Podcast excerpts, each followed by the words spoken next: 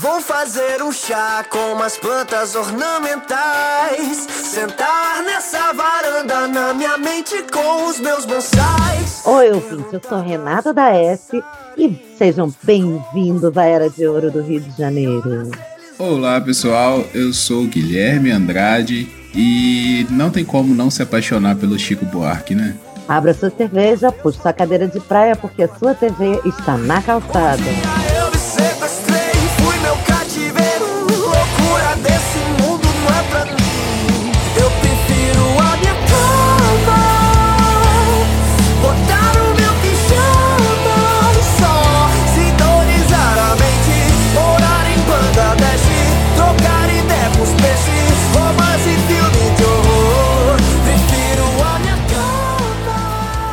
Gente!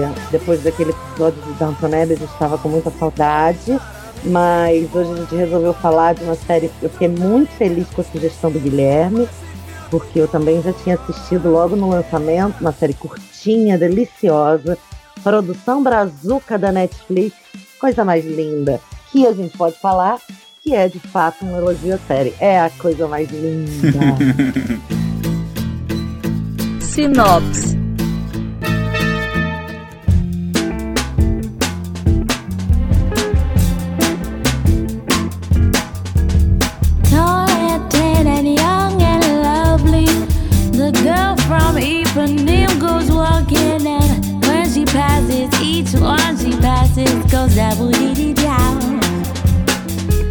Então, Coisa Mais Linda conta a história de Malu, Maria Luísa, que é uma paulista que se muda para o Rio de Janeiro para se encontrar com seu marido, que já está na cidade há, há bastante tempo, onde os dois iriam abrir um restaurante e iniciar uma vida nova. Então eles iam iniciar a vida deles na capital do país, né, onde tudo acontece, onde as, como a Renata falou, a bela bela Rio de Janeiro, aquela coisa, né, a era de ouro do Rio de Janeiro, onde todo mundo queria estar, queria viver, era o lugar mágico do Brasil. Então ela chega lá e vê que as coisas não estavam como ela planejava. O marido deu no pé, sumiu com dinheiro, não abriu restaurante coisa nenhuma e ela se viu meio perdida, né? Entre voltar para casa e ser humilhada, ser tratada como uma mulher abandonada ou seguir, né, tomar suas decisões e tentar seguir sua vida sozinha. E a partir daí ela conhece mais duas mulheres e uma velha amiga que ela encontra no Rio de Janeiro. E essas quatro vão levar a série como protagonistas, cada um na sua particulari particularidade, mas que tem pontos em comuns e divergências que vão se conflitando aí ao longo da série. É exatamente isso, Gui.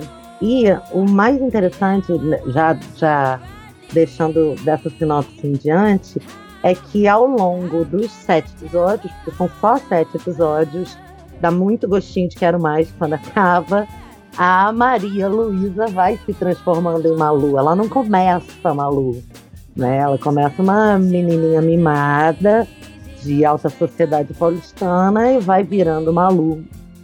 Que eu particularmente sinto como uma referência ao seriado feminista dos anos 80, Malu Mulher. Acho, achei super interessante ela ir virando Malu mulher, né? Porque ela sai de menina, tanto que ela era casada, mas morava com os pais, enquanto o marido estava ajeitando a vida no Rio de Janeiro. A minha, a minha observação inicial, antes dos spoilers, porque eu não quero, né, começar já pelos spoilers, é o seguinte: a minha referência pessoal foi muito para Sex and the City, sabia? O, o, o formato é empoderador, vou usar essa palavra que eu nem tenho tanto apreço assim, mas além do formato de botar as mulheres no protagonismo e no centro de todas as tramas e tal, tem essa coisa da, da amizade entre quatro mulheres com desejos e objetivos de vida diferentes, cada uma com a sua personalidade, a forma como elas se encontram nessas relações, as relações das quatro e as relações individuais nessa dinâmica. Então, assim, me levou muito para esse lugar gostoso de, de, de minha juventude, de ver mulheres representadas como com, com suas próprias personalidades, sabe? Achei interessante isso. Acho que esse foi meu tênis verde. As minhas impressões iniciais são.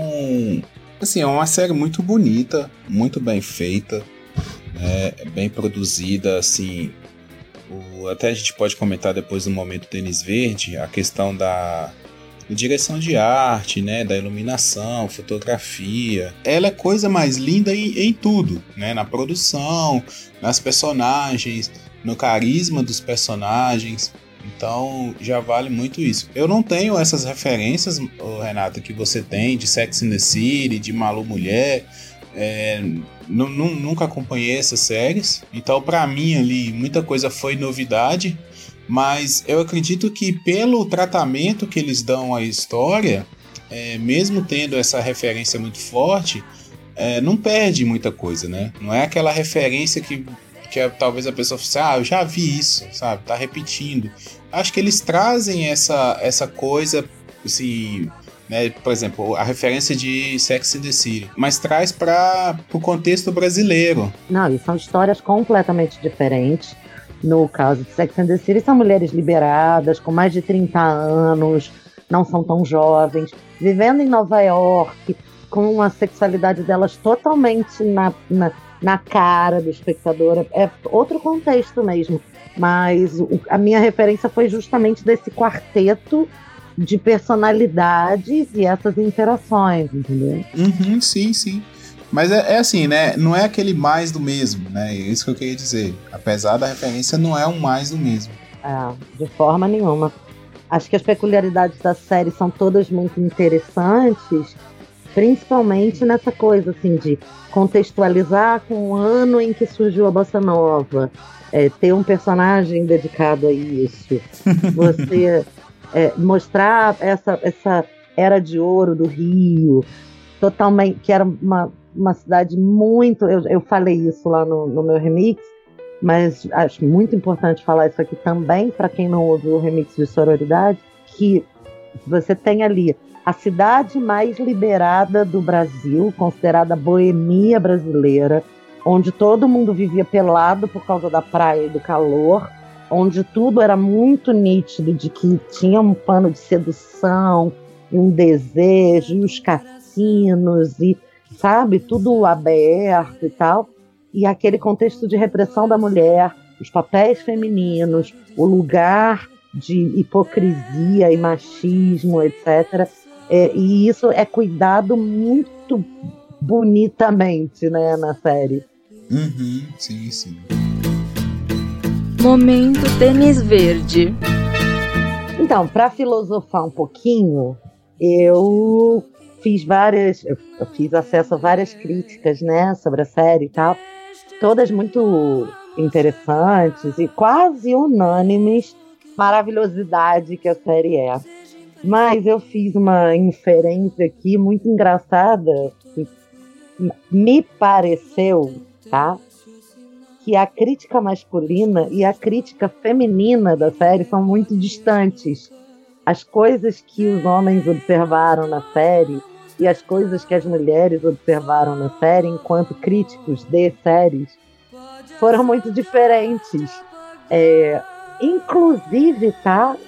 pesando muito pro lado dos homens serem polidos demais com as suas observações. As mulheres é, se permitiram mais naturalidade ao falar do feminismo e da, do, do florescer dessas mulheres reprimidas em somos oprimidas, vamos nos juntar, do que os homens. Então, assim, achei, achei super curioso trazer isso, porque essa foi uma observação empírica minha. Isso não é uma o que todo mundo fala não, tá? Mas eu vi os homens falando, não, aquele pré-feminismo que é muito legal, sempre um cuidado a mais. Eu achei isso tão engraçado. Eu achei isso divertido, sinceramente. Porque me, me parece um pouco natural. realmente é, é um, um pré-feminismo ali já, né? Assim, desse feminismo que a gente tem hoje. Lógico que nada começou, nada começou ali. É a chamada terceira onda feminista. Uhum, é, eu, eu observei isso mesmo, assim. É aquela coisa assim, para hoje em dia, determinadas ações ali seriam muito mais naturais, sabe? Das, das personagens, tomadas de decisões seriam muito mais naturais. Mas ainda fica preso no, no contexto histórico da época, né? Então é aquela coisa assim, elas querem se libertar, mas tem uma carga gigantesca por trás. Eu achei isso interessante e como isso faz a crítica para hoje em dia, né? Porque muitas vezes é, a gente vê que nem tudo mudou tanto assim, sabe? A gente acha assim, ah, são outros tempos, né? Passaram-se 50 anos, mas nem tudo mudou tanto assim. Ainda acontecem coisas relativas àquilo ali no, nos, nos tempos de hoje. É, não, eu acho que conversa muito bem com 2019. Só que eu não sei, talvez seja uma coisa que é minha. Por por ser naquele momento para aquelas mulheres, e eu acho que isso é o grande primor do roteiro, tá? Por ser uma questão de sobrevivência, por elas precisarem se libertar para sobreviver, não um, um libertar-se a partir de questionamento do establishment. Elas não estavam questionando o que os homens faziam com elas, elas estavam lutando para sobreviver. Então, é por isso que, para mim, é, passa menos por esse viés do pré-feminismo, passa muito mais pelo viés do, do, da sobrevivência, sabe? Porque não é filosófico e o feminismo ele é um movimento filosófico, é um questionar do sistema, né? É, o feminismo só pôde existir porque houve essa necessidade de sobrevivência também. E essas mulheres que precisaram sobreviver, sobreviveram e fizeram diferente. E aí abriram caminho para dizer: peraí, por que, que todas nós não fazemos diferente? É, é nisso que eu acho que é, é bem importante ficar claro que, como não é um questionamento filosófico, é uma necessidade de sobrevivência, para não dizer que não tem questionamento filosófico, tem o questionamento filosófico da Lígia, que vai ficar lá para o momento depois da, da, da, do spoiler. Mas ela talvez seja aquela que tangencia mais é o pensar sobre porquês do que o. Peraí, eu preciso fazer, eu preciso fazer. Spoiler. Spoiler. Spoiler. Spoiler. Eu acho interessante isso que você falou, porque isso explica, né? Essa questão da sobrevivência explica um pouco da indecisão da Malu. É, eu não tinha parado para pensar nisso. É, me incomodou um pouco a personagem ficar aquele vai, não vai, vai, não vai, o que, que ela quer, o que, que ela não quer, né? E, e assim, e você falando isso, porque assim, quando a pessoa só pensa em sobreviver, ela vê a necessidade da hora, né? Ela não pensa no futuro, o que, que vai acontecer, para para analisar o que, que aconteceu no passado, né? Assim, ela é um dia de cada vez. E nisso aí ela, né, pô, ah, tá dando certo. Ah, entrou a chuva no, no, no, restaurante e acabou com tudo. Ah, agora deu tudo errado, agora eu tenho que desistir, voltar. Sabe? Então ela tá sempre assim. Isso, isso me incomodou um pouco. É, é, eu gosto mais, é um perfil meu de, de empatia, né? De simpatia com personagens. Eu me simpatizo mais com, com personagens decididos. Né? Talvez por ser minha personalidade, eu gosto mais de personagens que sabem o que querem na trama. É, e, a, e a Malu, assim, foi aquela arrastação, sabe? A, a Teresa e a Adélia são personagens que já me agradaram muito mais rápido, muito de cara, assim, eu já me simpatizei muito de cara. Eu vou até te justificar isso. Essas duas são aquelas que sabem o que estão fazendo. Por quê? Porque as duas estão sobrevivendo há mais tempo. Já que a gente está no, no, no, spoiler já, a Teresa está sobrevivendo à morte da filha. E a Adélia está sobrevivendo à luta diária de ser uma mulher negra, pobre, é, que tem um semi-marido e que né, tem um semi-filho e é uma, aquela história dela. Ela tá, elas estão sobrevivendo há mais tempo. Então elas têm mais propriedade para saber, o, saber, entre aspas, o que estão fazendo. Eu li um artigo essa semana muito interessante que era assim, é, é um artigo sobre comportamento que dizia assim, eu não sei me comportar de acordo com a idade que eu tenho, porque eu nunca tive essa idade antes. e aí é um pouco isso. Eu não sei me comportar com a vida de mulher largada, sem dinheiro, porque ou eu volto para São Paulo para ser mãe do meu filho e largada do marido, ou eu fico no, no Rio de Janeiro e dou conta de, de, lidar com um improviso, um improviso que nunca existiu na minha vida, porque eu era uma dondoca, e no caso a Lígia também. Eu, eu queria muito ser uma estrela, eu amo aquilo, mas eu optei por ser uma esposa de um político proeminente e eu tenho que me enquadrar, eu tenho que caber nessa caixinha. Então a indecisão dessas duas é em termos de como é que a gente faz isso que a gente nunca viveu antes, sabe? Eu acho isso bem importante de, de, de destacar, porque a, as mulheres que estão sobrevivendo há mais tempo, elas sabem o que elas estão fazendo. Quer dizer, mais ou menos, né? É, estão mais adaptadas, elas né? Estão dando, exatamente, elas estão dando conta, pelo menos, de entender que o improviso vem. Que é aquele discurso da Adélia na hora que a, que a Malu desiste. Ela fala: você tem do que desistir. Você pode desistir. Você tem para onde voltar. Eu não. Eu tenho que lidar com a merda do jeito que quando a merda explode na minha cara. E para mim, lidar com a merda é a única opção. É. E assim, esse discurso, já que você citou, esse discurso da Adélia, para mim, assim, é um, é um ponto muito forte da série que eu já esperava. Porque elas se encontram, né, no, no, no, no apartamento lá, no, no prédio, né? Que a, a Malu vai botar fogo no, no apartamento, a Adélia entra e apaga o fogo, né? Fala, sua louca, você vai pôr fogo aqui, vai matar todo mundo, cê, cê, o que, que você tá fazendo, né? E aí senta lá, toma um chá e, né, e resolve tudo, conversa com ela e beleza, e a partir dali cada um segue sua vida. E as duas vão se encontrar só lá no morro, quando o Chico leva a Malu para conhecer o morro. É, e a Adélia rejeita ela na hora. O que, que você está fazendo aqui? sai daqui, isso aqui não é seu lugar, né? Dá um fora nela, porque ela tá invadindo um, um espaço. E eu achei, primeiro eu achei legal também isso. De tipo assim, cara, isso é o único lugar que a gente tem para ser a gente mesmo, que a gente não é só um, um funcionário, um, só alguém que chama o outro de senhor e senhora.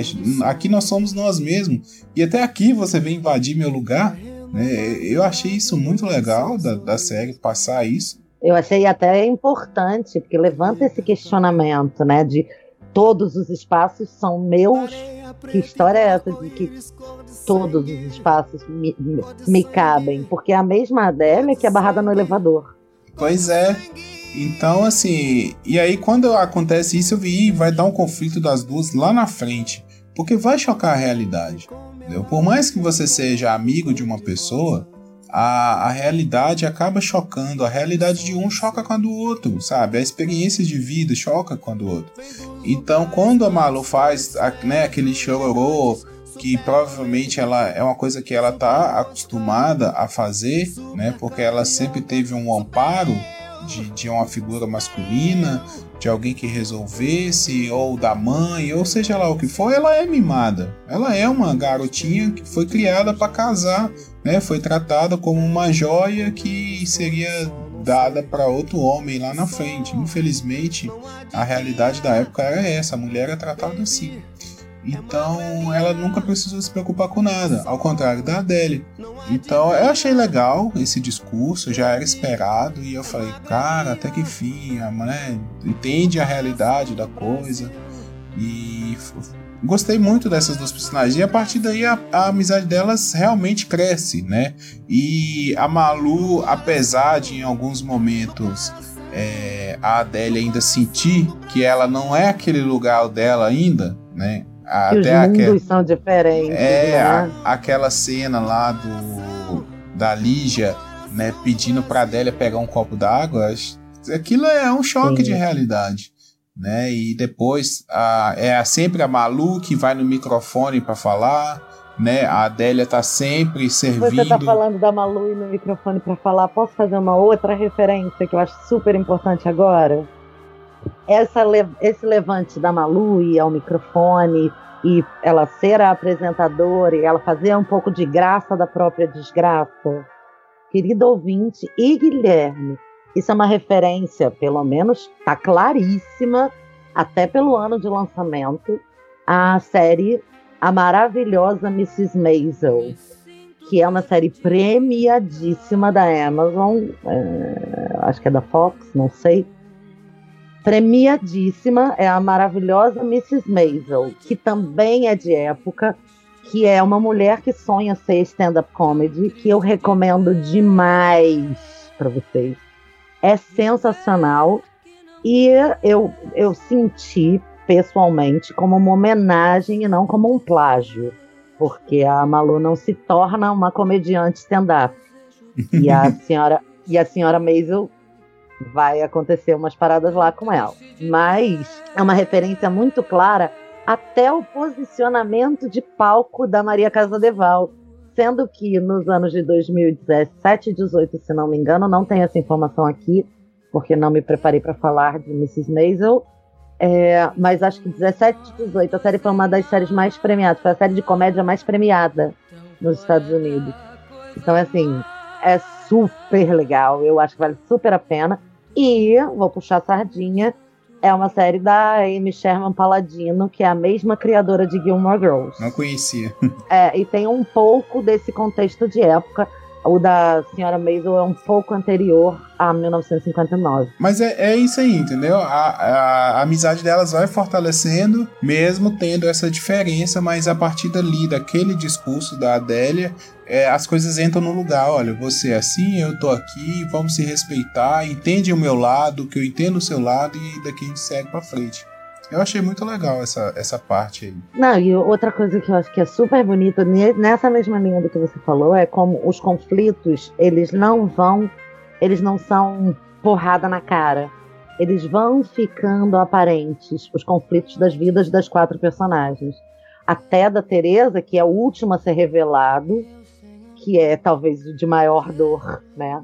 Então, achei primoroso o roteiro, justamente por isso. Como ele insere os personagens e ele não te faz ficar com peninha de ninguém.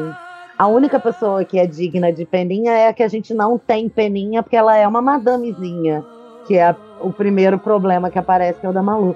Mas ao longo vão aparecendo todos os conflitos delicadamente até a série explodir no momento em que elas quatro precisam se defender mutuamente. E aí a gente não vai falar desse último episódio aqui, porque já prometeram a segunda temporada, correto? Sim, sim. Acho, acho muito errado a gente dar esse spoiler. Esse é muito precioso. É, eu, eu concordo com você. Eu acho que a série ela amarra os conflitos muito bem, sabe? É, é, é uma coisa assim que a gente tinha observado. Eu acho que eu comentei lá em Dalton Abbey que é aquela coisa, né? Você começa a ficar com pena de um personagem, mas aparece uma outra coisa que você fala, opa, né? Esse cara não é tão não é tão sofrido assim, ele já fez, né? Teve uma pilantragem aqui, outra ali. E assim, as coisas vão se amarrando de uma forma que você fica você não fica do lado de ninguém e ao mesmo tempo você tenta entender o lado de cada um. É, a série ela te prende nisso isso é um mérito gigantesco da série, sabe? É, é, a série, a trama, aquela coisa assim de, de assim, caraca, o que, é que vai acontecer no próximo episódio? Que revelação foi essa? São sete episódios que acontece muita coisa, sabe? Acontece muita coisa nesses sete episódios. E essa, e essa parte também que você está falando da trama ir crescendo aos poucos, né? Eu, eu não sei se não sei se você observou isso, mas eu observei a série ela começa muito de manhã. No, nos primeiros episódios é muita luz.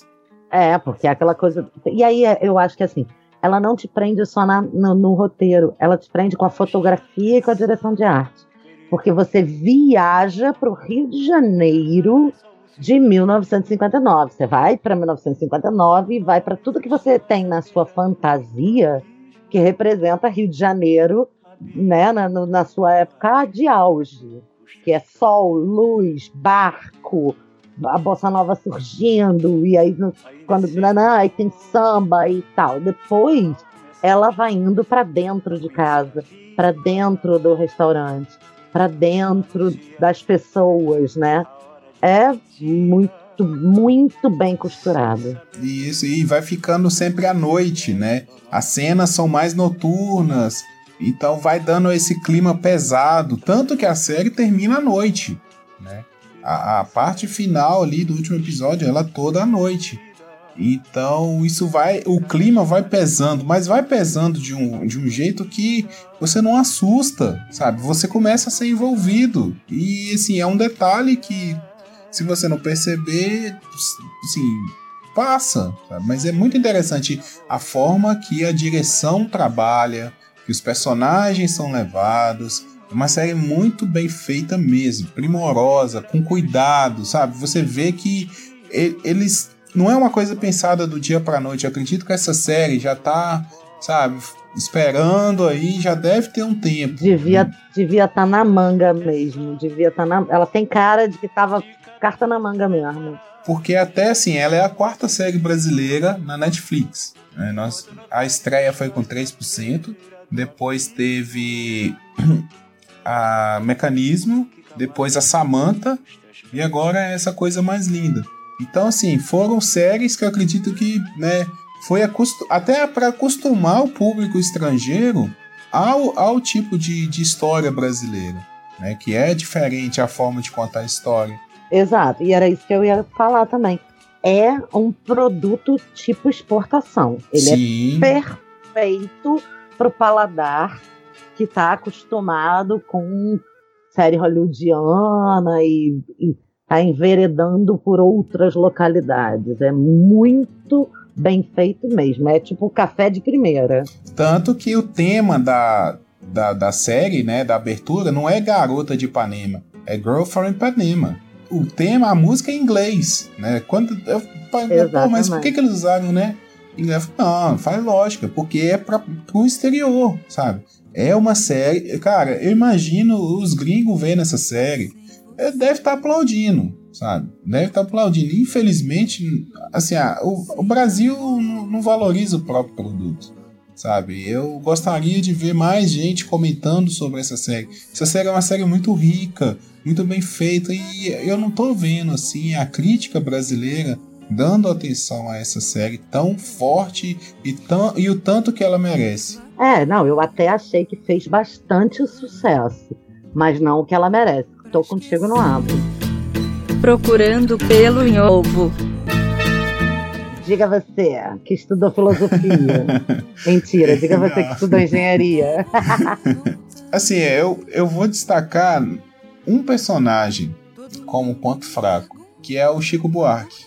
Cara, assim, é um personagem que tá ali porque é o Chico Buarque, sabe? Apesar deles não usarem Chico Buarque, nem usar Chico, mas, assim, fora, eu sei que tem o lance lá da Bossa Nova, que ele é muito importante para isso, para destacar a Bossa Não, Nova. Na verdade, eu, eu acho que o Chico é uma homenagem ao Chico Buarque enquanto nome, porque ele não fez parte do surgimento da Bossa Nova, né? Foi o Vinícius de Moraes e, e uh, Tom Jobim, e, e eu esqueci o nome do outro, vão me dar porrada.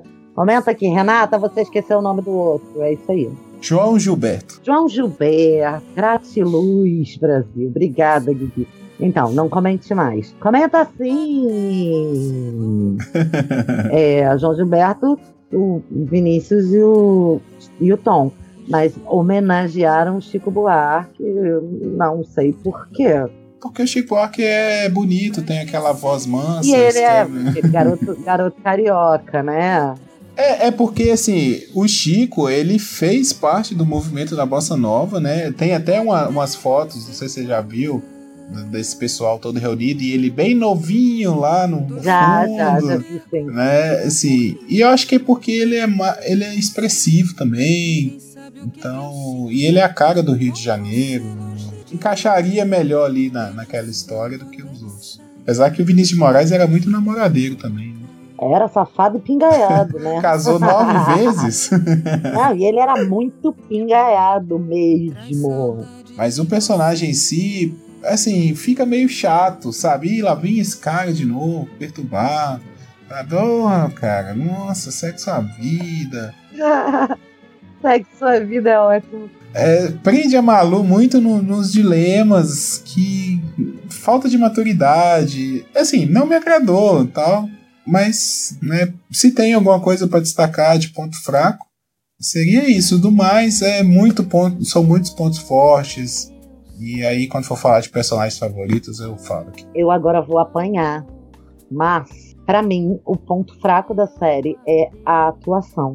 Eu achei as atuações muito engessadas, muito controladas e muito estudadas. Eu achei que tudo foi feito muito no, num formato que todo mundo consiga compreender. E aí eu, exceto, cara, e eu não gosto muito da Fernanda Vasconcelos, mas exceto pela atuação da Fernanda Vasconcelos, que me ficou, me soou mais natural, eu achei todo mundo falando muito devagarzinho, é ajeitadinho, sabe? Marcando muito o sotaque paulista, marcando muito o sotaque carioca, marcando muito o espaço corporal, não sei. É uma impressão que eu tenho de que foi uma coisa muito estudada, muito ensaiada, e aí para que nada saísse do controle, justamente para que a série fosse esse produto de exportação unânime que é. Então assim, me incomodou uma falta de naturalidade, me incomodou uma, uma certa é, Ginga carioca. leveza, é leveza no, no gestual, na boca, sabe? Na hora de falar. Me incomodou um pouco. Isso realmente me incomodou, mas não atrapalha a experiência da série como um todo. Mas fica bem claro que é feito para todo mundo entender. Personagens favoritos. Quem é seu personagem favorito? Então, é, eu vou destacar o, o casal, assim. Eu, eu gostei muito do da parte Adélia Capitão. É fofo, é, fo- é bonito mesmo. É, sabe, eu, eu gostei muito porque o Capitão é um cara assim que. Aquela pessoa que ama de verdade a outra, sabe? Eu vi nele Ama e assim. aceita, né? Ama É. e aceita. esse, e quando ele descobre que a menina não é filha dele, né, que é filha do ex, do filho do ex-patrão da Adélia, que ela ainda é apaixonada até hoje pelo aquele cara, né? Ela não esqueceu aquele cara ainda. E assim, ele vai tentando e, e aí assim, eu vi, não sei, aí você dá a sua opinião. Mas eu vi que ele se posiciona em relação à Adélia é, com menos com menos machismo do que os outros homens se, se, se colocam na série. Sim, ele é um sopro de, de posicionamento masculino ideal ou correto ou leve, né? Mais leve. É assim, é tanto assim que ele, né, quando ele se opõe ao outro rapaz a, a ver a menina, né, ele fala, pô, cara, eu sou o pai dela, entendeu? Você quer que eu seja o pai dela ou não, né? Eu achei justificável a posição dele, mas a, a, a decisão ainda fica na mão da Adélia, né? A quem decide ainda é a Adélia. Ele se, se coloca ali, coloca sua opinião, mas não chega a agredir ela, sabe? Então, para aquela época, né, para aquela época, talvez fosse mais é, normal ele tomar a decisão pela Adélia. E, e pelo contrário, o personagem né, dá essa abertura. Eu achei isso muito interessante. É, a Adélia também, como personagem muito forte, é um tipo de personagem que me Ela é agrada. maravilhosa. Ela é, maravilhosa mesmo. A atriz, os, os dois, né? O, o ator e a atriz, pra mim, sim, são destaque da série com, como atuação, assim, apesar, né, do que você falou. É, eu demorei pra pra reconhecer o, o Ícaro, né, que o Ícaro Silva como capitão, assim, demorei mesmo, foi do- no segundo episódio eu falei assim, nossa, é, o Ícaro Silva tá muito bem caracterizado, Que assim legal. fugiu um pouco, né? Pra quem eh, conheceu ele lá como o Rafa da Malhação, né? Aquele personagem que fazia comédia, assim, ele faz um personagem sério, adulto. Você vê que o trabalho do ator é, é grande, né? E outra coisa, isso que você tá falando, eu concordo com você que a atuação dele tá maravilhosa e ele não tá engessado. Se a gente voltar lá nos episódios, presta atenção como ele não tá engessado. Porque ele aparece como se ele fosse um malandro carioca, depois ele vai ficando esse cara tão legal. Olha que. Agora você falando é que foi me caindo essa ficha. Então eu gostei muito desse, desse casal, desse núcleo ali da, da, da favela carioca. E você, Renato? A minha personagem favorita é a Tereza. Por incrível que pareça, que eu não, não gosto Não da é incrível que pareça, não, porque é a sua cara esse personagem. Não, mas eu não tenho nenhum apego com o meu Lisboa. Eu acho ela uma péssima atriz, inclusive. péssima. Mas, eu não sei. Eu acho que a, a, a seguração de barra dela, né? A, a alegria de vida. Que a gente só vai entender o que, que ela tá fazendo ali depois, no final, quando a gente descobre que ela é uma mãe sem filha e que ela tá segurando as pontas e que ela tá sobrevivendo há mais tempo, por isso que ela é mais adaptada, é uma personagem que me. E que, e que eu gostei desde o começo, porque ela chega dizendo: que porra é essa? O que, que vocês estão fazendo? Gente, se liga. Ela, ela vive mandando um se liga, né, no povo. é muito interessante, porque. É, nossa, ah, supera, vambora, ir pra frente. Alô, você. E, e, é- é- eu, eu gostei disso o tempo todo, porque eu acho que todo mundo precisa de alguém para mandar se ligar, né? Então eu fico com a Tereza nessa, nessa situação, apesar do- do- da minha crítica às atuações. Momento ai que inveja de vocês. Você tem, meu bem, inveja de quem não viu?